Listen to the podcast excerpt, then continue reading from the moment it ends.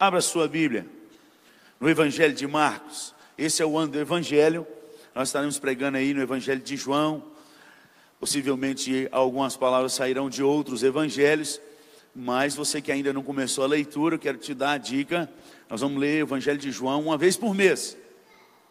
Se você ler um capítulo por dia, antes do final do mês você já terminou a leitura de João. Um capítulo por dia. Um.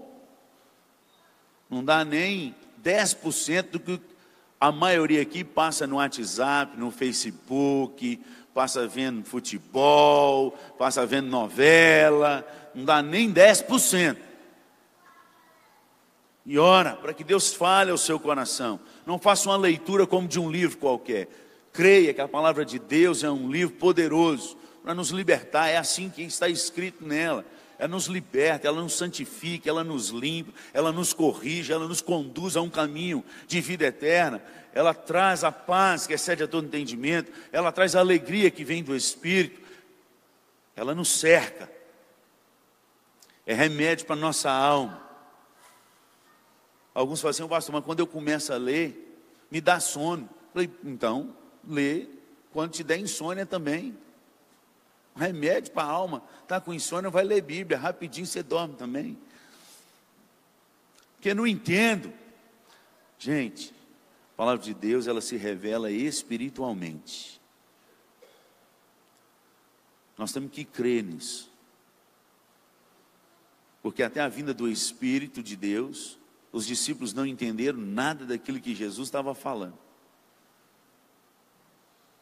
Quando o Espírito de Deus vem, ou quando há a palavra assim, e o Espírito lhes abriu o entendimento, você vai ver, é o Espírito, não é que você estudou na escola, não é o grego, o hebraico, o comentário que você comprar, você vai comprar os melhores comentários do mundo, se o Espírito de Deus não soprar na sua vida, nada vai acontecer. O máximo que vai acontecer é você ter muita informação, mas transformação é só o Espírito de Deus. Amém? Então eu quero te convidar a você fazer a leitura do Evangelho de João. Orando, pedindo a Deus que fale ao seu coração. E também dos evangelhos. Foi desafiado a gente a ler, inclusive, o restante dos outros três evangelhos aí. Mateus, Marcos e Lucas. Se você ler um capítulo de cada um, dá quatro capítulos por dia, e todo mês você vai ler os evangelhos. Isso vai firmar o seu coração, vai ver muita palavra que você achava que sabia, Outras você vai ver que, gente, mas eu já li umas 20 vezes esse evangelho aqui, mas nunca tinha percebido esse versículo aqui. Por que, que acontece isso? Espírito de Deus, renovando a sua palavra no seu coração, trazendo algo novo. Toda vez que você lê a Bíblia, tem algo novo para você. Toda vez. É diferente dos outros livros. Os demais livros você vai lendo, vai lendo, é sempre a mesma coisa. Alguém pode falar assim: não, pastor, comigo não é assim não. Comigo eu já li e é a mesma coisa. Então eu vou te falar nessa manhã com todo carinho, filho. Você precisa nascer de novo no nome de Jesus. Porque a Bíblia é um livro vivo. E ele renova toda vez que a gente lê. Amém? Não comecei a pregar, é só um remedinho para sua alma. Então, Evangelho de Marcos agora eu vou começar a pregar. Capítulo 5. Abra a palavra aí a partir do versículo 21. Nós vamos ler do versículo 21 a 24. Vamos só narrar a história que está aí no meio dessa história e depois vai para o versículo 35. 21 a 24. A palavra do Senhor nos diz assim: Tendo Jesus voltado no barco para o outro lado, afluiu para ele grande multidão e ele estava junto do mar. Eis que se chegou ele, um dos principais da sinagoga, chamado Jairo, e, vendo, prostrou-se aos seus pés e insistentemente lhe suplicou: Minha filhinha está à morte, vem, impõe as mãos sobre ela, para que seja salva e viverá. Versículo 24, vamos ler? Jesus foi com ele. Versículo 35. Falava ele ainda, quando chegaram alguns da casa do chefe da sinagoga, a quem disseram: Tua filha já morreu, porque ainda incomodas o mestre. Mas Jesus, sem acudir a tais palavras, disse ao chefe da sinagoga: Vamos ler? Não temas, crê somente. Não temas, crê somente. Contudo, não permitiu que alguém o acompanhasse, senão Pedro e os irmãos Tiago e João. Chegando à casa do chefe da sinagoga, viu Jesus o alvoroço, os que choravam e os que pranteavam muito. Ao entrar, lhes disse: Por que estáis em alvoroço e chorais? A criança não está morta, mas dorme. E riam-se dele. Tendo ele, porém, mandado sair a todos, tomou o pai e a mãe da criança e os que vieram com ele, e entrou onde ela estava. Tomando-o pela mão, disse: Talitacume, que quer dizer, menina, eu te mando, levanta-te. Imediatamente a menina se levantou e pôs-se a andar, pois tinha doze anos. Então ficaram todos sobremaneira admirados. Versículo 43, vamos ler? Mas Jesus ordenou-lhes expressamente que ninguém o soubesse e mandou que dessem de comer a menina. Uma história surpreendente para nós que já sabemos o final. Para o pai que sofreu até lá, uma, uma história de choro, lágrima, de angústia, de dor, de luta. Um tempo de aprendizado. Uma história de um milagre de Deus. E no meio dessa história, outro milagre, que é daquela mulher do fluxo de sangue, que é contado na mesma história, fica no meio da história de Jairo. Histórias que nos ensinam e traz princípios para a nossa vida do dia a dia, para o nosso caminhar da fé cristã. Para esse ano de 2018, o ano do Evangelho. O Evangelho significa boas notícias. O ano do Evangelho é um ano de boas notícias. Boas notícias daquilo que Deus fez e daquilo que Deus pode fazer por nós e que ainda irá fazer. E nós precisamos aprender com esses princípios para que a gente possa nortear a nossa fé, não no que o mundo diz, não no que as pessoas afirmam, mas naquilo que Deus deixou escrito para nós. A palavra de Deus é um direcionamento de Deus para aqueles que andam por fé, para aqueles que creem em Deus e na palavra de Deus. E essa história nos ensina que nem sempre as pessoas que andam com Deus são de Deus. É um dos primeiros princípios que a gente precisa a perceber no texto aí. Você vai perceber nas duas histórias as pessoas que estão sempre ao lado, mas só para receber, para você receber uma bênção. Eles estão presentes, mas eles não andam de fato e de verdade, de coração e alma com o Senhor Jesus.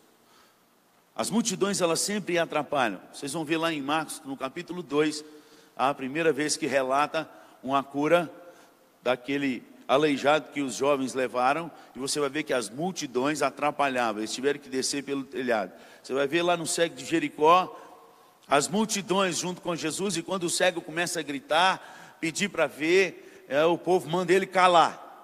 Não incomoda o mestre, não, fica calado.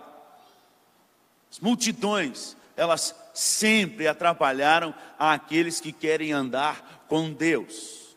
Em Números capítulo 14, você vai ver, essa semana eu falei com a juventude no quiosque, lá nós estudamos sobre Números 14, quando chega ali o relatório dos espias, dos doze espias, dez, juntamente com a multidão, dos mais velhos, os mais experientes, os mais sábios. Acreditaram nos dez espias, a maioria. Então a multidão queria voltar para o Egito, levantar um capitão, para que ele fosse liderado, de volta para a escravidão. E melhor a escravidão do que morrer no deserto, porque não conseguem andar por fé. Isso tudo eu estou trazendo um relatório para vocês e, refrescando a memória de vocês para dizer que a voz do povo nunca foi a voz de Deus, nunca foi. Um ditado popular que eles andam falando aí, está virando até quase que Bíblia. Como está escrito na Bíblia, né, pastor? A voz do povo é a voz de Deus. Eu falei, só se for no livro de Heresias. E esse aí eu não tenho na minha Bíblia, que foi escrito pelo apóstolo São Tanás, é, livro de Heresias. Lá, esse versículo aí deve ser lá no, logo nos primeiros capítulos, assim. Não tem, gente. A voz do povo nunca foi a voz de Deus. Muito pelo contrário, a voz do povo sempre foi a voz contrária à voz de Deus. Porque o povo ele não anda por fé, a multidão não anda por fé, ela anda por toque, por aquilo que ela recebe. As multidões acompanhavam Jesus pelos pães e peixes, pelas curas, não porque Deus é Deus. Um sermão uma vez que foi proferido na igreja na qual eu professava a fé, na primeira igreja presbiteriana de Valadares, pelo reverendo Adão Carlos, eu nunca vou esquecer. Foram, tem alguns sermões que, que ficam na alma da gente. Os outros, dois dias depois, já não sabe nem aonde começou, onde terminou, mas alimentou a alma, mas já não lembra. É igual a comida que você comeu semana passada, ou 15 dias atrás. Daqui um mês atrás, então, o que você comeu na segunda-feira, na segunda semana do mês de dezembro? Não sei não. Você só lembra daquele que ou foi muito bom e você nunca tinha comido, aquele negócio marcou sua história, e aí você, nossa, isso aqui é muito bom. Ou aquilo que você quase virou do avesso e morreu. Mas fora, e esse sermão foi algo que eu quase morri, mas não foi de coisa ruim, não. Foi porque mexeu comigo. Quando ele pregou no seguinte tema: fé. Você tem fé ou seguro contra incêndio? Que tipo de fé é a sua? E eu, naquele tempo, eu estava andando no meio da multidão. E aí ele fez a seguinte pergunta, a seguinte afirmação: Deus, Ele é todo soberano, Ele não pode mudar. A sua palavra não muda e não vai passar nem um i nem um tio da sua palavra até se cumprir. Mas ele sendo Deus, ele é o único que pode mudar a sua palavra. Como ele mudou algumas leis em Mateus. Ele diz: está escrito: não adulterarás. Eu, porém, vos digo, mudou. Aquele que olhar, ele mudou da intenção, da, da do fato para a intenção. Ele tirou daquilo que é vias de fato e passou para o intencional. Também é pecado. Ele mudou algumas coisas. Então, ele sendo Deus, ele pode mudar. E se ele sendo Deus, vamos imaginar que a partir de hoje, ele descesse na terra e, disse, e determinasse e decidisse que não haveria mais inferno. Nesse momento, meus olhinhos brilharam. Falei, nossa, eu até fiz assim. Uh, Onde que está essa sala de oração para eu orar, me inscrever nessa oração aí? E mas ele continuou. Se não houvesse mais inferno, domingo que vem você estaria aqui na igreja?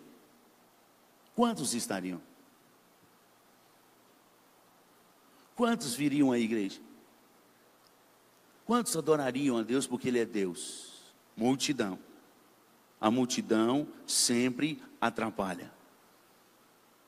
Nós não adoramos a Deus pelo que Ele dá, ou pela disciplina que Ele dá, por medo. Nós adoramos a Deus por saber quem Deus é, pelo menos deveria ser assim. Multidão atrapalha, atrapalhou a mulher do fluxo, atrapalhou Jairo, teve que passar por todos, apertar até chegar a Jesus. Esse é um tipo de gente que sempre vai ter em volta de Jesus, porque aonde Jesus está, a paz se estabelece, onde Jesus está, a alegria vem, aonde Jesus está, curas acontecem, onde Jesus está, milagres acontecem, aonde Jesus está, o coração se quebranta, pessoas ajudam pessoas, então é sempre bom estar ao lado de Jesus, porque aonde Jesus está, sempre algo de bom vai acontecer, mas nem todo mundo que está do lado de Jesus é de fato de Jesus. Se identifica aí. Se você está no meio da multidão, se você ficou feliz porque o inferno não vai existir mais, e no seu coração você não teve coragem de falar, mas falou assim: nossa, se não tivesse inferno, nunca mais eu voltar na igreja. Filho, você tem que nascer de novo, você está no meio da multidão. Aqueles que amam a Jesus de fato e de verdade, tendo o inferno não, eles amam a Deus, eles obedecem a Deus, eles seguem a Deus, porque Deus é Deus. Eles não indo por causa de punição, eles estão indo por causa do amor de Deus. Eles entenderam quem é Deus, eles entenderam o amor de Deus. Cuidado. Mas tem um segundo tipo de gente aqui: os admiradores. Você vai ver no texto as coisas acontecendo, e quando o milagre acontece, seja na mulher do fluxo de sangue, ou seja na filha de Jairo, e essa estava morta, então houve algo que até hoje para a medicina não se explica, uma ressurreição, uma volta aos mortos. O povo ficou admirado, o povo ficou extasiado. É uma turma que anda no meio da multidão, eles diferem um pouquinho, porque eles eles conseguem sentir algumas coisas e até comemorá-las. Mas eles não estão de fato e de verdade andando com Deus. Eles estão só na torcida. É o povo que joga na torcida. É o povo que escolhe um time e então ele morre pelo time, mas nunca chutou a bola pelo time. Nunca foi no treino do time. Ele não está dentro do time. Ele não luta no campo. Ele fica na arquibancada. É o povo que admira. Não, foi bom demais. Não, o congresso de jovens foi uma maravilha. Nossa, a igreja melhorou. Glória a Deus, aleluia. Mas não faz nada. E essa turma também é grande.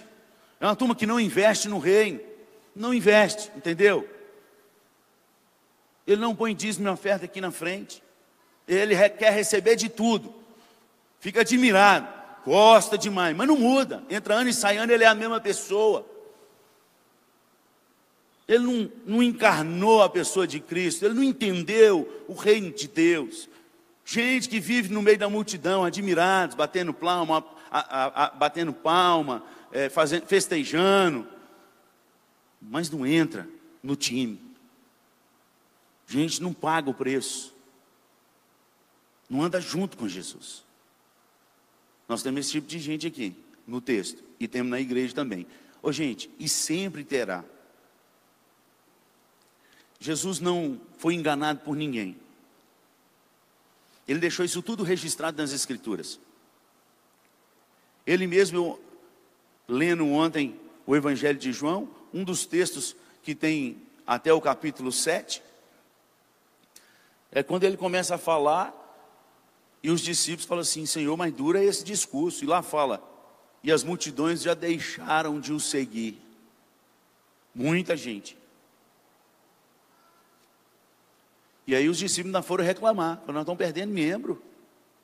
Fiquei imaginando, falei, se Jesus perdeu membro na igreja dele, porque pregou a verdade, qual o problema de eu perder? Nenhuma. Se eu estiver pregando a verdade, palavra de Deus, do que está escrito. Aí você acha que Jesus vai maneirar, porque os discípulos, Senhor, Jesus fala assim: vocês querem ir embora também? Eu fico imaginando, gente, se Jesus fosse o pastor da nossa igreja, talvez você não iria nela. Já pensou nisso? Se Jesus Cristo fosse o pastor da nossa igreja, provavelmente você não iria nela. Porque Jesus, que é a expressão do amor verdadeiro de Deus, era um homem que andava com chicote na mão. E ele não passava a mão, não. Ele tinha um amor diferenciado por aqueles que não entendiam as Escrituras, por aqueles que estavam lá fora. Mas aqueles que estavam dentro e estudavam a lei, ele batia todas as vezes e era, de, era com muita força. A turma que admira, não entende essas coisas, não entra. Existe uma outra turma nesse texto,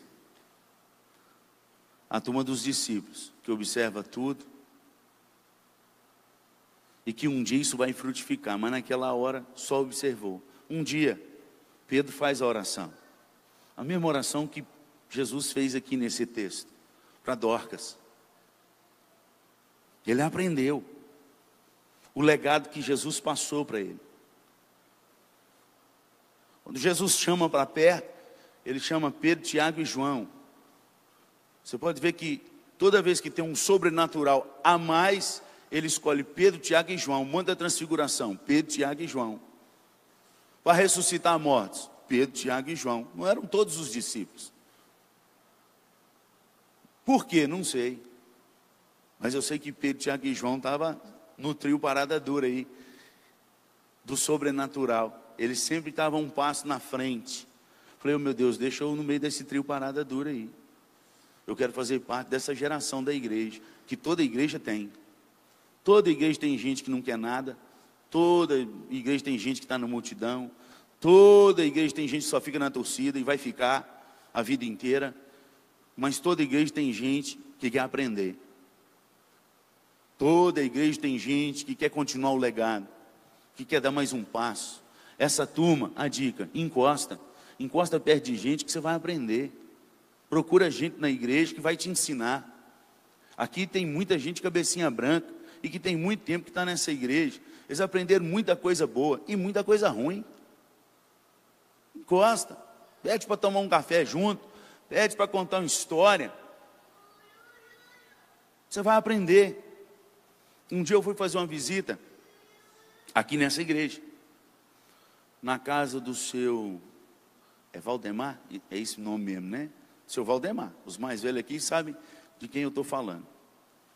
Um senhor que, quando eu vim aqui a primeira vez, o ano passado, o ano retrasado, já está retrasado, está vendo? Ele ainda sentava lá atrás com um fone de ouvido.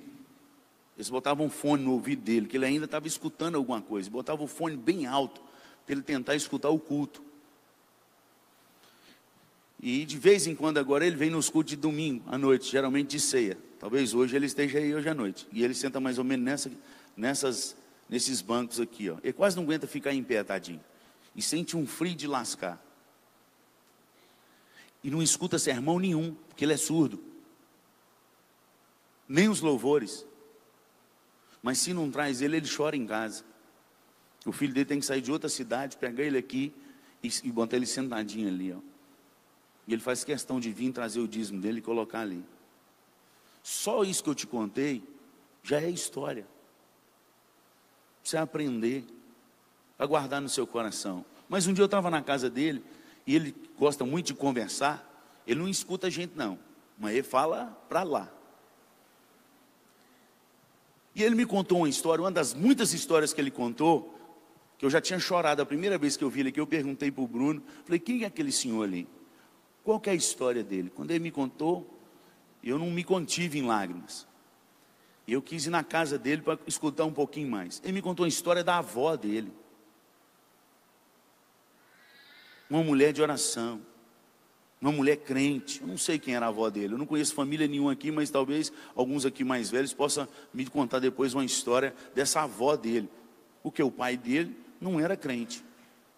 Mas a avó foi que influenciou ele de tal forma que ele saía da casa dele de bicicleta, da onde ele morava, para vir no culto, e era o primeiro a chegar aqui na igreja.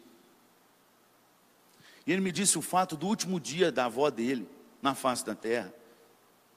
Ela mandou chamar a todos da família. Falou: vem porque eu estou ficando ruim, eu vou morrer. E quando todos da família estavam ao redor dela, ela leu a Bíblia, ela pregou para eles, falou que estava para morrer, deu as instruções para cada um e abriu o inário e começou a cantar um hino. E na segunda, e ele canta o hino, ele, ele sabe qual o hino que foi. E na segunda estrofe, ou na terceira que ela estava cantando, ela apagou e se foi. Falei, meu Deus, que intimidade com o Senhor. Sabia a hora que vai morrer, ser firme, chamar todo mundo, dar instrução, pregar o Evangelho e, e, e subir adorando. falei, isso é privilégio para poucos. Gente que anda com Deus. Tem umas histórias boas aqui. Agora você fica agarrado só nas ruins, você não vai crescer. Faz como Pedro, Tiago e João. Procura, garimpa, umas histórias boas no nome de Jesus, amém? Toda igreja, tem gente que vai na multidão, e a multidão atrapalha. Toda igreja tem, gente que só dá para trás, gente que só quer receber. Gente que não está nem aí para Jesus, só está com medo do inferno. Tem gente. E eles ficam puxando os outros para trás. O dia que ele não quiser, você vai voltar a ficar feliz. Ou eu posso fazer seu enterro antes de eu ir embora. Também. Não tem problema. Mesmo sem, sem gostar de mim. A não ser que você deixe com algum parente seu falando assim: se eu morrer, não deixa aquele pastor gordinho careca pregar. Deixa o outro pastor careca, o barbudinho. Não tem jeito, gente. Deus é Deus. Aprende coisas boas nesse lugar, no nome de Jesus. Amém? Para de olhar do que está dando errado. Começa a olhar o que está dando certo. Para de viver de passado. Quem vive de passado ruim é só professor e museu. Só. Aí o resto fica morando no passado, não cresce, não amadurece, não caminha, não dá mais um passo a história dele não muda, porque fica agarrado no que passou e que deu errado. Esse ano tem que ser um ano diferente para nós, amém? Mais um passo. Nós estamos mais perto de Jesus do que a gente imagina. Aliás, eu tenho feito aquela oração e nós temos cantado aqui na igreja. Já começamos a cantar. Hoje à noite nós vamos cantar. Maranata. Vem, Senhor Jesus. Vem. Está mais perto. Vamos para frente, para de ficar olhando para trás. Vamos caminhar. Agora, tem um povo aqui nesse texto, a gente aprende. Um povo que sabe muito, mas que não sabe nada. Olha aí no texto. Versículo 35. Falava ele ainda, quando chegaram alguns da casa do chefe da sinagoga, a quem disseram: tua filha já morreu. O que ainda? Vamos ler, gente. Vamos, coloca aí no te, aí. Vamos lá. Falava ele ainda.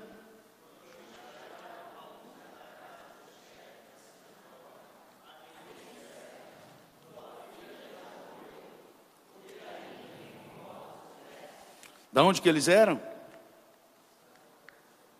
Alguns da casa quem que era o chefe da sinagoga? Jairo. E tinha alguns líderes da casa dele. Gente que conhece as escrituras, mas não conhece o Deus das escrituras. Gente que estuda as escrituras, mas não tem intimidade nenhuma com o Deus das escrituras. Tem gente dentro da igreja assim, da qual Paulo já alerta, lá em segunda carta de, de Paulo a Timóteo no capítulo 3, ele põe uma lista de gente que nos últimos dias haveriam desistido dentro da igreja. Pega esse texto aí para mim, por favor. Segundo Timóteo capítulo 3, a partir do primeiro versículo. É uma lista, são várias pessoas, né? Todas as ruindades numa pessoa só, porque senão era o próprio diabo. Não tem jeito de uma pessoa ser tudo aquilo ali. Mas pelo menos uma daquelas coisas ali ela é. Segundo Timóteo, capítulo 3, Olha lá, vamos lá. Ali, ó. Olha o texto grandão. Sabe, porém, isso. Nos últimos dias, então, pause aí. Os últimos dias, vamos, vamos colocar, situar quem são os últimos dias. Os últimos dias, segundo Pedro, lá em Atos dos Apóstolos, quando ele prega aquele sermão dele e vai explicar porque o povo de Deus está falando e o povo está achando que estão até bêbado, falou assim: não, isso aí é o cumprimento das Escrituras, de Joel, quando ele deixou registrado lá, que nos últimos dias Deus derramaria do Espírito dele sobre toda a carne. De lá para cá, nós somos uma geração dos últimos dias. Se Pedro está citando e falando que é o cumprimento de uma profecia dos últimos dias, em Atos, Hoje nós estamos em qual dia então? Se eles já estavam na geração dos últimos dias, nós somos qual geração? dos últimos, dos últimos, dos últimos. Está ali, nós estamos nesse mesmo texto aí. Então, essa é a nossa geração. Essa é a nossa geração. Ele está instruindo a um pastor novo. Ele está dizendo as coisas que vai acontecer. Então ele está dizendo, sabe porém isso, nos últimos dias sobrevirão tempos, sobrevirão tempos difíceis. Passa, pois Os homens serão egoístas, avarentos. Dá um, dá um pause aí. Gente, avareza é você amar mais do que você deve as coisas. É você não abrir mão das coisas e deixar as pessoas morrerem porque você ama demais as coisas. Pessoas são mais importantes do que coisas. Você tem que colocar isso no seu coração. Pessoas são mais importantes do que coisas. Tem um monte de gente dentro das igrejas onde eu tenho passado como pastor, e aqui eu já percebi alguns e não é diferente, que tem perdido seus filhos por causa de dinheiro. Pessoas são mais importantes do que coisas. Abandone o dinheiro, coma menos saia menos vezes, tenha menos posses, mas não perca seus filhos em nome de Jesus. Não perca. Não são as boas escolas, as boas calças, as roupas de marca que vai te dar um filho melhor. Segundo a palavra de Deus, é uma boa vara da disciplina. E quando criança tem que ser usado e os direitos humanos que para lá. Eles não mandam na minha casa, não. Na minha casa mando eu. Eu lembro da, quando lançou a lei da palmada. Eu lembro que meus meninos eram pequenininhos. E eles viram o jornal. Ô pai, você ouviu o jornal? Falei, qual? Eu tinha visto. O da lei da palmada.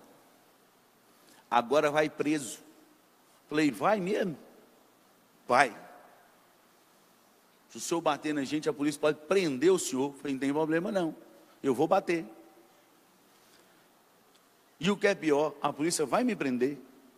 E aí vocês vão para o sinal vender bala, para pagar os estudos e para pagar minha marmita lá do. Nunca mais eles me fizeram ameaça. A Bíblia fala que é para a gente usar a vara nas crianças, para livrar a alma delas do inferno mas não usa quando criança, porque na sua geração você foi espancado. Não vou bater. Ô gente, espancar é errado e não bater também é errado, porque a Bíblia diz: precisou de vara, usa. Me perdoe os avós presentes aqui, mas usa. Para quando for adolescente, a boa conversa adiantar.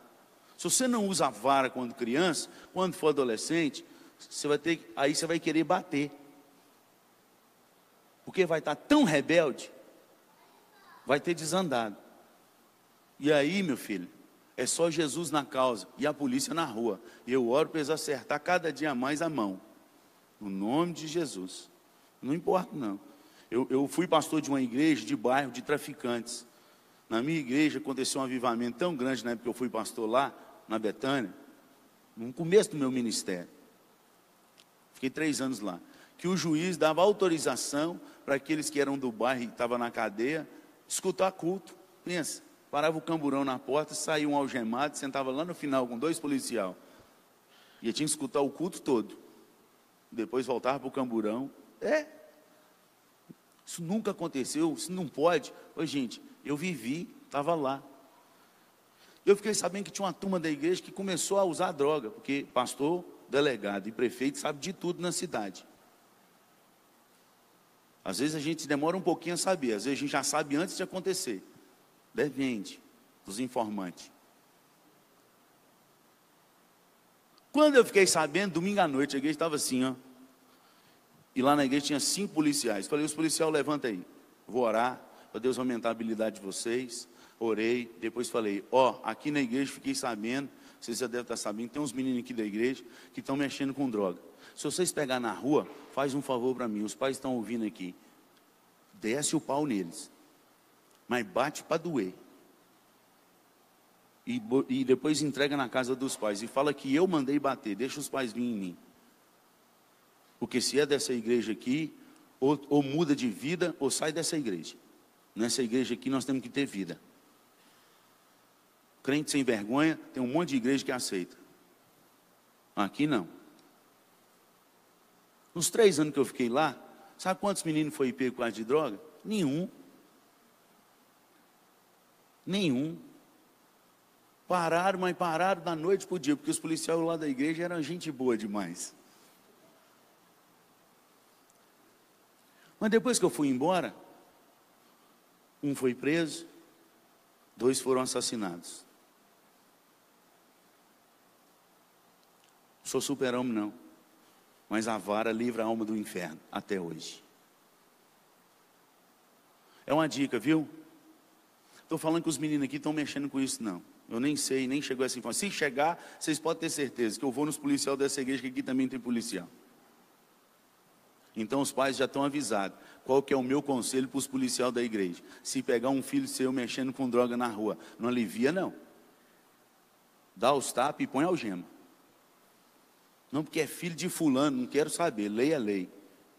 É filho do pastor antes, desce o pau, algema. Depois nós conversa. Eu acho que eles vão chorar mais porque vai chegar lá em casa do que vai chegar na delegacia. Porque lá em casa nós temos juízo. Nós precisamos mudar, gente. Nós precisamos ler a palavra e obedecer no nome de Jesus. Gente que está dentro da igreja, mas não cuida dos seus. Ama mais as coisas do que as pessoas, faz vista grossa. E aí a gente perde a geração. Nós perdemos algumas gerações da nossa igreja. Porque a boa conversa, a graça superabundante, fora da responsabilidade, desgraçou a igreja toda. Não existe graça sem responsabilidade. Amém? A graça alcança aqueles que são responsáveis. Todo aquele que é irresponsável, que é alcançado pela graça, ele não continua irresponsável, não. Não continua. Todo aquele que é alcançado pela graça de Deus, ele não continua prostituindo, não. Ele não continua chegando bêbado em casa, não. Ele não continua falando palavrão, não. Ele não continua traindo sua mulher, não. Ele não continua espancando a mulher dentro de casa, não. E eu já falei aqui na igreja, vou dar outro recado. Já é o segundo. Se eu descobrir, se uma mulher vir aconselhar comigo que o marido dela está batendo nela aqui dentro dessa igreja, eu sou o primeiro a denunciar ele na, na Lei Maria da Penha. E vou te visitar na cadeia e levar uma Bíblia para você ainda. Homem que bate mulher é covarde. Senhor não sabe a mulher que eu tenho, casou porque quis. Agora, honra a palavra. Ou então sai da igreja, filho. Igreja é para lugar de gente caba macho que segue a palavra no nome de Jesus. Amém? Fica triste comigo, não, só vou te dar a dica. Hoje à noite eu prego de novo. Então você pode ficar em casa, pode desistir, não tem problema. Vamos para frente. Avarento, jactanciosos, arrogantes, blasfemadores, desobedientes aos pais. Gente, isso aqui está falando das coisas que vai ter nos últimos dias. A dica que eu dou para os pais: não esmorece. Ah, mas se eu não der meu filho, ele vai para a rua. Que vá. Que vá. Ah, mas se eu perder ele, você vai chorar muito, como eu vou chorar muito. Mas você nunca vai ter a consciência pesada que você deu dinheiro para ele prostituir, que você deu dinheiro para ele chegar bêbado em casa, que você deu dinheiro para ele ir para essas festas porcaria que está tendo aqui nessa cidade. Não deu. Arrumou em outro lugar. Não dá. Esses meninos não trabalham, vocês estão indo para essas porcariadas e estão fazendo essas porcariadas tudo, é com dinheiro de quem? Seu. Para de dar. Corta. No nome de Jesus. Eu vou sair de casa. Sai. Ô, oh, gente, isso é, isso é antigo. Meu Mateus, com dois anos de idade, falou com a Morgana de fralda. Pensa, o Toquinho, agora ele está um marmanjo, é homem. Não tem jeito de imaginar ele de fralda agora. Eu vou embora de casa. Dois anos de idade. Aí a mãe dele falou assim: vai, mas deixa até a fralda que foi seu pai que comprou. Vai pelado e não volta. Aí chorou. Também não vou mais.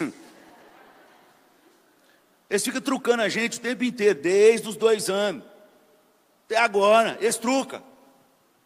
Quem joga truco sabe o que, eu estou falando. Fala tipo uma mentira assim, bem, quase que verdade, para você acreditar. fica trucando, eles ficam te provando. Eu nunca vi um pai que amou os seus filhos e que chorou por eles, mas que cortou muitas coisas deles. Eu nunca vi um pai perder um filho assim.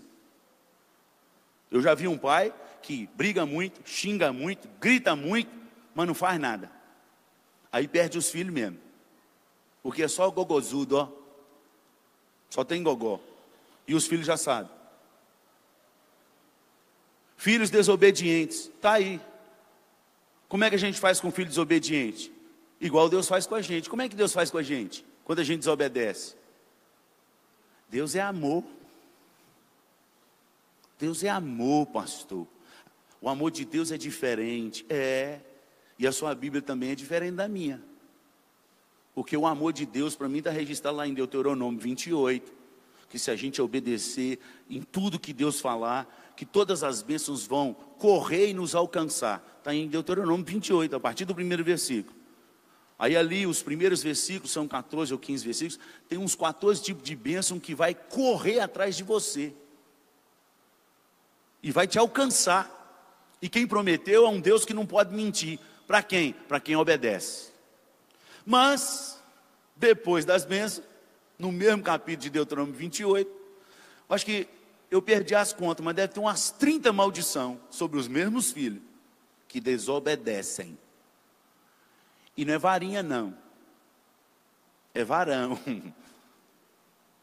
É das que dói é morte, é desgraça, é doença, é praga. Amor de Deus. Não, o Senhor está falando um Deus é, velho, no, no, no Velho Testamento. O Deus do Novo Testamento é o Deus da graça.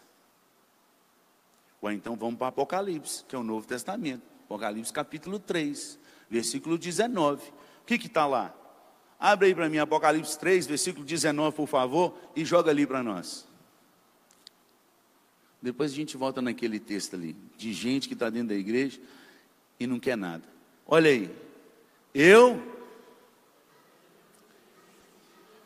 A quantos? Eu o que? Repreendo e. A quantos? Ser, pois, zeloso. Deus falando às igrejas. Isso é uma das igrejas. A gente só sabe de qual o versículo que tem depois desse que é uma maravilha. O versículo 20 de Apocalipse 3. Hein? Eis que estou à porta e. Ou oh, até música de coraçãozinho toca. Se alguém ouvir a minha voz e abrir a porta, entrarei em sua casa, cearei com ele e ele. Que maravilha. Quem não crê nesse versículo? Hoje até doido crê e quer. Porque ele é bom demais. O Deus de amor, esse é o Deus de amor que eu falei, pastor. Novo Testamento é o Deus de amor, sim. É isso tudo aí. Mas não anula o 19, não. É tudo aquilo do 19 também. Ele disciplina e ele corrige a quem ama. Amém? Nós, amém é porque sim, é isso mesmo. E se você falar que não amém, tem uns que falam assim, amém ou não amém? Não existe isso não, viu gente? Porque quando você fala não amém, você está querendo dizer que não é verdade, que é uma mentira. A palavra grega amém é, é verdade. Quando Jesus diz assim, em verdade, em verdade vos digo, a palavra grega lá é amém, amém. Então quando você fala não amém, você está falando é verdade ou é mentira? Então você não tem opção. A pessoa te dá essa opção que aquele que é crente não pode escolher a opção não amém. É verdade. Se é a palavra de Deus, é verdade. Deus corrige quem ama. Amém? E não tem não amém. Então a turma dentro da igreja que conhece, mas não crê. E quando chega tempo de crise, ele quer puxar você para baixo. Jairo chegou num tempo de crise, um tempo impossível. Um tempo que ninguém podia resolver para ele, ninguém da igreja, ninguém.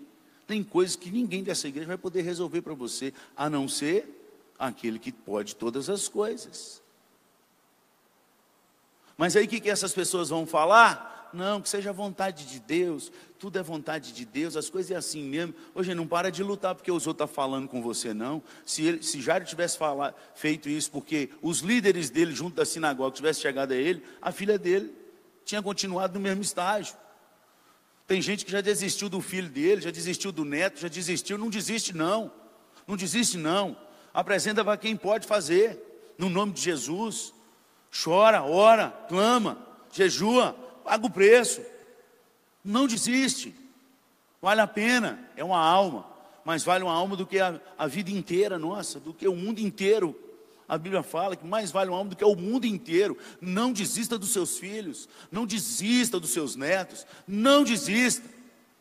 Apresente para quem pode mudar no nome de Jesus.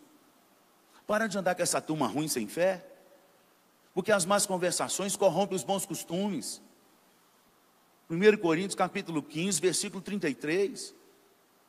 Não vos enganeis, não fique enganado, não as más conversações corrompem os bons costumes. E é o que tem acontecido com muitos dos nossos filhos, porque a gente ensina a palavra, a gente mostra na palavra, mas eles não fazem, nem nós fazemos, a, a grande maioria das vezes, o que deveria termos feito. O que a palavra de Deus já nos ensina, que o pastor pregou aqui um culto inteiro, de uma, quase uma hora, quase duas horas de culto, falando como que a gente deve inculcar a palavra na cabeça dos nossos filhos. Tem que começar quando criança, para quando eles se tornarem mais velhos, eles já terem o costume, como Daniel, de orar três vezes ao dia. Um costume ele vem de treino, treinamento. A grande maioria aqui, porque tem alguns que ainda não, só escova dente toda manhã, porque foi acostumado, porque quando criança achava que esse trem não tinha problema não. Tem alguns adultos que até hoje acham que não tem. Mas foi acostumado. A palavra de Deus fala para a gente inculcar a palavra de Deus na cabeça das crianças. Fala que é de manhã, ao acordar, quando for para a escola, a voltar, para o trabalho, a voltar do trabalho, na hora do almoço, antes de dormir, escrever nos umbrais da porta, escrever na palma da mão, na testa. É o que está escrito na palavra, ela não muda. Mas aí o que a gente faz? Compra um bom videogame para poder é, ter mais paz e solta eles naquele negócio, no tablet, naquelas, naqueles desenhos que, que tem na, nesse nessa televisão porcariada, uns desenhos ruins que dói. Na minha época era melhorzinho. Era mais bem desenhado. E tinha pelo menos alguma história. Na sua também. Hoje, você já parou para dar uma olhada na Discovery Kids? Os desenhos que tem lá? Os bichos parecem mais uns monstros. Cabeçudo, um trem na minha época, ainda pelo menos tinha as pessoas. Era um ratinho ou um gatinho, Tom Jerry, era né, Branca de Neve. Sete anões eram gente pequenininha. Hoje é uns monstros. Umas melecas ambulantes que anda e fala. Umas bonequinhas hipocefálica, do corpinho pequenininho, cabeçuda, soiuda, e custa caro para arrebentar um lado. Como é que chama aquelas bonecas? Quase mata os pais, que os meninos quase matam para comprar. Como é que chama aquela boneca? Como? Como é? Fala aí os pais que estão quebrando o bolso aí para comprar essas bonecas aí. Como é que chama aquela boneca? Doll? Low. É low. É esse negócio aí. Você sabe qual que é? A zoiuda que deve ser neta da superpoderosa, que também era cabeçuda e zoiudas. É outra geração. Aí vai ver esses negócios aqui que está ensinando. Nada. E no tempo do senhor, pastor, o que, que ensinava? Fazer maldade. Tom e Jerry, fazer maldade. Pica-pau, fazer maldade. O que, que eu cresci? Fazendo maldade. Até Jesus me converter. Nós precisamos mudar isso no nome de Jesus. Ainda dá tempo. As crianças que estão aqui, os que estão na barriga, os que estão dentro de casa, ainda dá tempo. Lá em casa eu não obrigo meus meninos a ler nada, nada. Não é obrigatório. Mas eu sempre pergunto. Eu sempre pergunto. E eles sempre me vêm lendo algo. Eu não paro eles para orar, mas eles me vêm orando. Eu não, eu não paro eles para chorar diante de Deus, mas algumas vezes eles me pegam chorando. As atitudes, elas arrastam. As palavras convencem, mas as atitudes arrastam. Não adianta nada eu querer forçar algo que eu não faça. Os meus meninos podem até se tornarem bêbados de ter colocar eles na casa de recuperação, viciado de bebida. Está amarrado, pastor. Não, eu oro todo dia, eu não quero isso para eles, não. Mas algum dia eles podem escolher esse caminho ruim. Vai fugir do meu controle. Vai chegando a idade, quando vai chegando aos 15, já vai pensando. Alguns pensam assim: quando eu tiver 18, eu vou fazer o que eu quiser da minha vida. E tem alguns jovens aqui da igreja que estão tá pensando assim. Quando eu fizer 18, quem é meu pai e minha mãe para me segurar? Tem. Porque nos últimos dias os filhos seriam desobedientes aos pais. Está escrito na Bíblia, gente. Não se engane, não. Encare a realidade. Então, eles podem escolher caminho ruim. Meus filhos podem. E se tornar alcoólatra. Mas eles nunca vão poder dizer para ninguém, nunca, que foi eu que dei o primeiro copo. Nunca. Nunca. Vão poder dizer. Nunca. Eles vão poder escolher os caminhos que eles quiserem. Eles podem até algum dia bater na mulher deles. E se eu souber, eu vou denunciar. E vou visitar eles na cadeia e vou dar a Bíblia. E eu que vou denunciar. Eles nunca viram eu estender um dedo para a mãe deles. Nunca. E nem xingá-la. E nem tratar mal. Nunca. As atitudes, elas arrastam. As palavras apenas convencem. Nós precisamos escolher com quem a gente vai andar no nome de Jesus. E escolher o que a gente vai ser no nome de Jesus. Porque eu tenho certeza que tem gente aqui que nasceu num lar, que vê o pai espancando, a mãe, quase todos os dias. Mas hoje são homens de bem. Porque escolheram o caminho certo.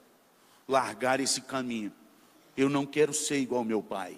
E eu não vou ser igual meu pai. Tem muitos aqui que viram o pai tendo que carregar o pai da sarjeta, de tão bêbado que estava, e decidiram que não vão colocar nenhuma gota de, de álcool na boca. Isso é decisão nossa. Mas nós precisamos ser exemplo da nossa geração no nome de Jesus. Jairo foi um homem que foi geração, foi exemplo da geração de líderes dele um homem que reconheceu o senhorio de Cristo Jesus. Ele foi além do que ele aprendeu nos ensinamentos da doutrina dos fariseus. Ele era chefe da sinagoga, doutor da lei, mas se curvou diante do Senhor dos senhores. Abriu mão da, do que ele era. Era vergonha para um chefe da sinagoga ajoelhar diante de algum rabino, vergonha que ele era chefe. Mas ele se humilhou quando ele viu que tinha um que era o chefe dos chefes. Não é vergonha você ajoelhar hoje diante da sabedoria de Deus, não, amado. Talvez até hoje você não concordou com um monte de coisa, mas Deus continua sendo Deus e Ele é Senhor dos senhores. Quando a gente se curva diante de Deus, nós estamos se curvando diante do Todo-Poderoso. Nós vamos reconhecer quem é o nosso Deus. Se humilhar diante dele e adorar ele em espírito e em verdade. No texto de Mateus, que é um texto correlato desse texto que nós lemos em Marcos, diz que Jairo não só ajoelhou e se prostrou diante de Jesus, ele o adorou. O texto diz: e o texto termina dizendo o que, que a gente leu aí. Quando Jairo adora e clama e fala: Olha, vem porque minha filha está morrendo. O texto diz que Jesus foi com ele.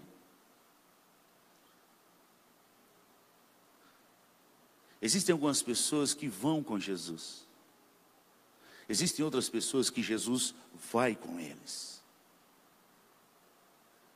Existe um tipo de pessoa que vive andando atrás de Jesus, mas existem algumas pessoas que Jesus vai atrás dele. Isso é bíblico. É, um do, é o tema do nosso acampamento. João capítulo 4, versículo 23. Coloca para nós aí, para a gente encerrar. Vamos cantar uma música, vamos adorar o Senhor, pessoal do louvor. Eu não combinei com vocês não, mas eu quero um, uma música de adoração ao Deus que tudo pode. João capítulo 4, versículo 23, olha, vamos ler?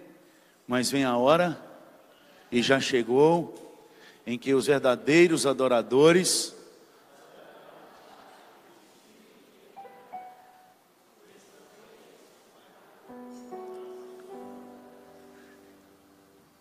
Existem dois tipos de pessoas, segundo esse texto aí na, na igreja: os que procuram a Deus e os que são procurados por Deus. E foi Jesus quem afirmou. Mas vem a hora, e ela já chegou. Essa hora já chegou. Por isso que quando eu canto aqui, eu não canto pensando no outro, se é o cântico que eu gosto, que eu não gosto, se é hino que eu gosto, que eu não gosto. Se o culto está demorando demais, se não está. Porque eu estou diante daquele que tudo pode. Eu não vim aqui para te agradar. Eu vim aqui para adorar. No dia que você entrar naquela porta, com essa sensação no seu coração, nunca mais um, um culto vai ser demorado para você. Nunca mais um sermão vai ser longo ou pequeno. Nunca mais a música vai ser ruim ou vai ser boa. Porque você está entrando ali para adorar aquele que tudo pode. E você está entrando no intuito e, na, e, e, e naquele desejo, que esse é o desejo que eu entro em cada culto que eu vou. Seja com muitas pessoas como hoje, seja quando eu entro no meu quarto a pergunta do meu coração está: meu Deus, será que eu, eu cheguei no nível que o Senhor está me procurando? Será que eu estou adorando o Senhor realmente em espírito e em verdade? Porque cantar uma verdade não quer dizer que você está nela. Quantos cânticos a gente canta aqui e a gente não vive essa verdade? Quantos cânticos e hinos? Quantos? Tem um cântico que eu não gosto de cantar, porque eu sei que a grande maioria não está cantando a verdade, está cantando mentira. E não está em espírito e em verdade. Você está cantando algo que você não vive. Aquele de família. Eu não gosto de cantar ele. Porque eu sei que não está vivendo. Eu sou pastor. Pastor lidar com o esgoto direto da igreja. Uma família vivendo o compromisso do grande amor de Cristo, unidos, vivendo em amor. Não tá. Sei que não tá legal. Não pela fé, pastor, não, pela fé não. A fé é o seguinte: eu creio, eu faço, porque eu creio. Eu vou na direção. Eu dou o passo na direção daquilo que eu creio. Fé está ligada à obediência, a não só confissão de uma coisa. Eu creio, então eu faço. Eu creio que Deus é Deus, então eu morro por Ele, eu vivo por Ele, porque eu creio. Ah, eu não gosto dessas palavras. Tem muita palavra na Bíblia que eu também não gosto, sabia? Porque me, me fere, me machuca e me deixa abaixo de zero. E me mostra que eu não sou nada. Me humilha. Quem aqui gosta de ser humilhado? Deus te abençoe. Eu não gosto, mas eu preciso. Eu preciso. Nós vamos aprender a adorar em espírito e em verdade. Jairo tocou o coração de Jesus a ponto dele ir a, a Jairo. Jesus, Jesus já se compungiu ali. E Jesus deu a dica para Jairo: olha, não dê ouvidos para essa geração que está dentro da igreja e não crê em mim. Foi isso que Jesus disse, resumidamente, quando eles chegaram e falaram assim: Por que, que incomodas o mestre? Tua filha já morreu. O texto diz que Jesus nem olhou para os caras. Jesus virando o rosto para Jairo, olhou no olho dele e disse: Não temas, crê somente. Não temas, crê somente. Não temas. Não temas. Não temas, crê somente. Não temas. O nosso Deus continua sendo o Deus do impossível. Eu não sei qual é a morte que está dentro da sua casa hoje. Se é espiritual, se é financeira, se é a morte dos seus filhos, porque estão no mundo. Eu não sei qual é a morte que está dentro da tua casa. Mas a palavra que Deus colocou no meu coração nessa madrugada, enquanto eu orava e chorava, foi essa palavra: Não temas, crê somente. Olha para mim. Quando Jesus olha para Jairo e diz: Não temas, ele fala assim: O foco sou eu, olha para mim. E quando Jesus chega e diz: Não chorem, porque ela está viva. O texto diz que eles riram dele riram de Jesus. Eu quero ver no dia que Jesus estiver sentado no trono e aquele povo que riu estiver ajoelhado lá, confessando que Ele é Senhor. Eu não sei nem se aquela turma alguns converteram, mas riram de Jesus. Na hora que eles verem onde que Jesus vai assentar, quem é que vai rir de quem? Mas Jesus não olhou para aqueles que riram, não olhou para aqueles que não creram não olhou para as multidões que só queriam sugar dele. Jesus ele vai com aqueles que o adoram. Jesus foi com Jairo.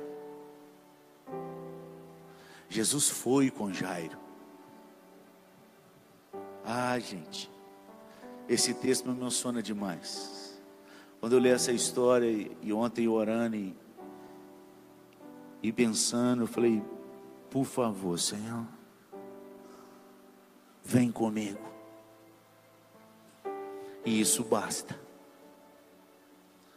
Porque aonde o Senhor estiver, ainda que haja morte, viverá. Vem comigo. Eu não sei como vai ser 2018.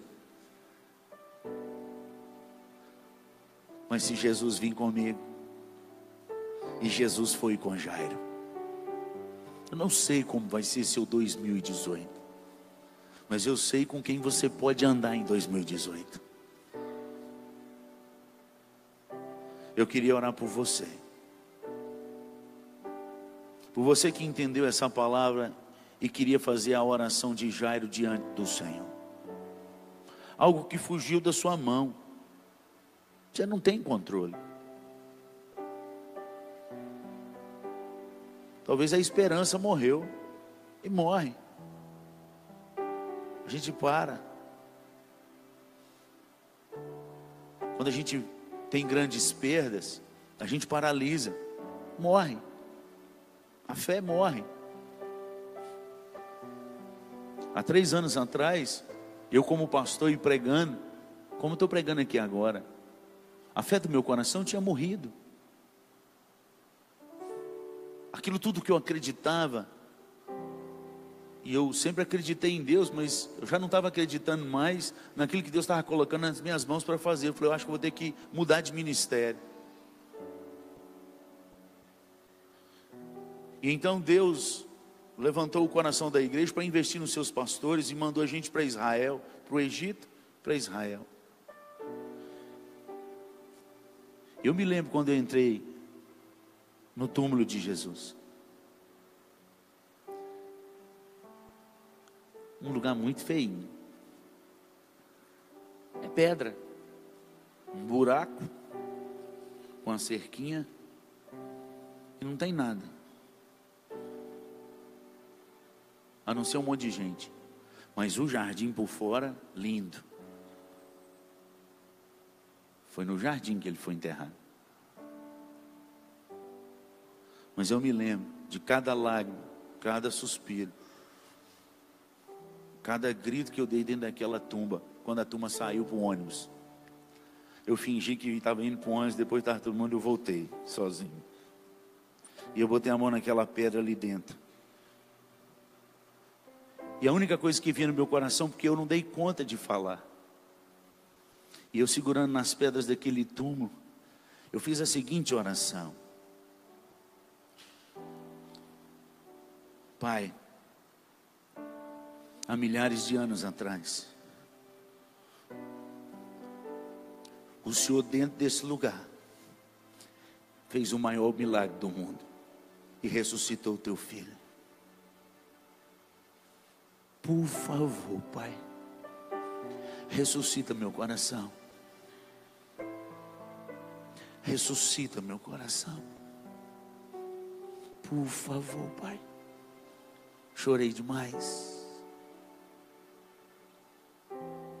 Aleluia.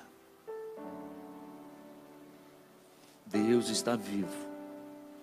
E Ele ainda hoje ressuscita corações.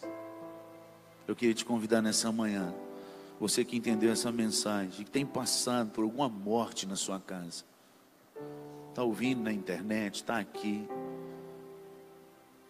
Você viesse à frente, se não puder, fica sentado, mas mão no coração, tem problema, às vezes a perna está doendo, não importa, em pé, frente, importa o coração.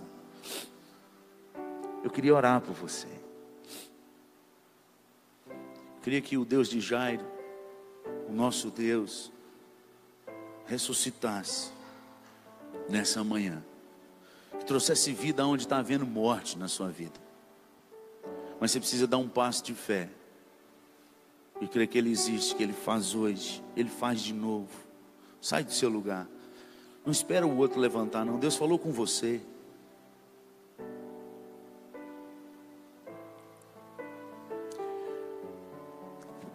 Cenário espiritual, financeiro, dos filhos, de fé.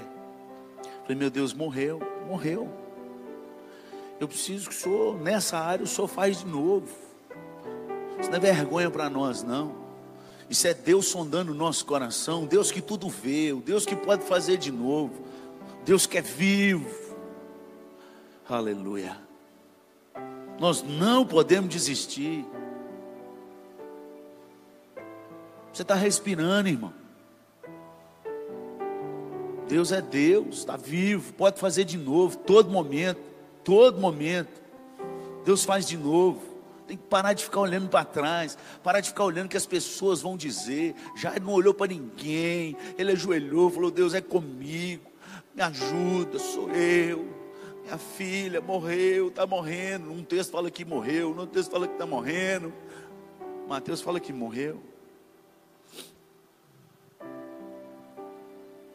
Faz de novo. Não temas, crê somente. Aleluia. Oh, Pai. Aqui nós estamos. Porque nós cremos no Deus da palavra, que é o Senhor. Vem sobre nós nessa manhã, Pai, sobre cada pessoa que ouvir essa mensagem, vem com teu Espírito no nome poderoso de Cristo Jesus. E assim como na sala daquela casa houve o poder sobrenatural do Senhor de ressuscitar mortos, o Senhor continua sendo o mesmo Deus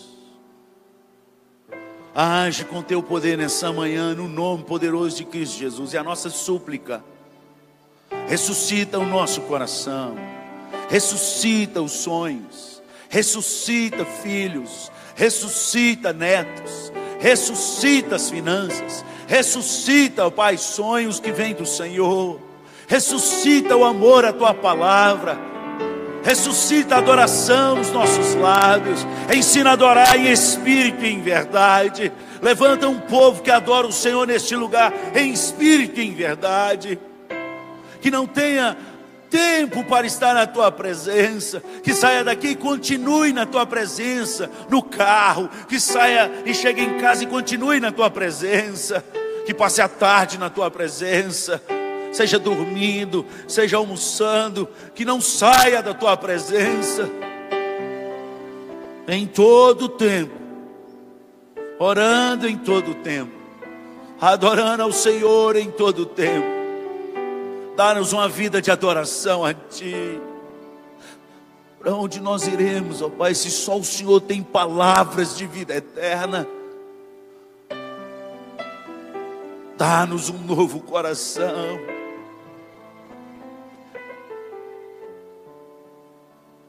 Traz de volta os filhos dessa igreja no nome de Jesus.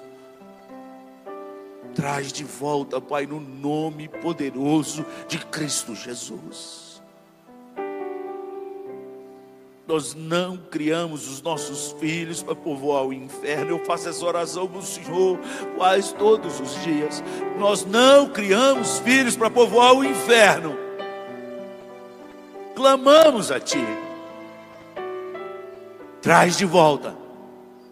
Traz para os teus pés. Arde corações. Transforma vidas aumenta a nossa fé. Essa é a nossa oração nessa manhã. E nós oramos no nome poderoso do teu filho Jesus. Em nome de Jesus. Amém.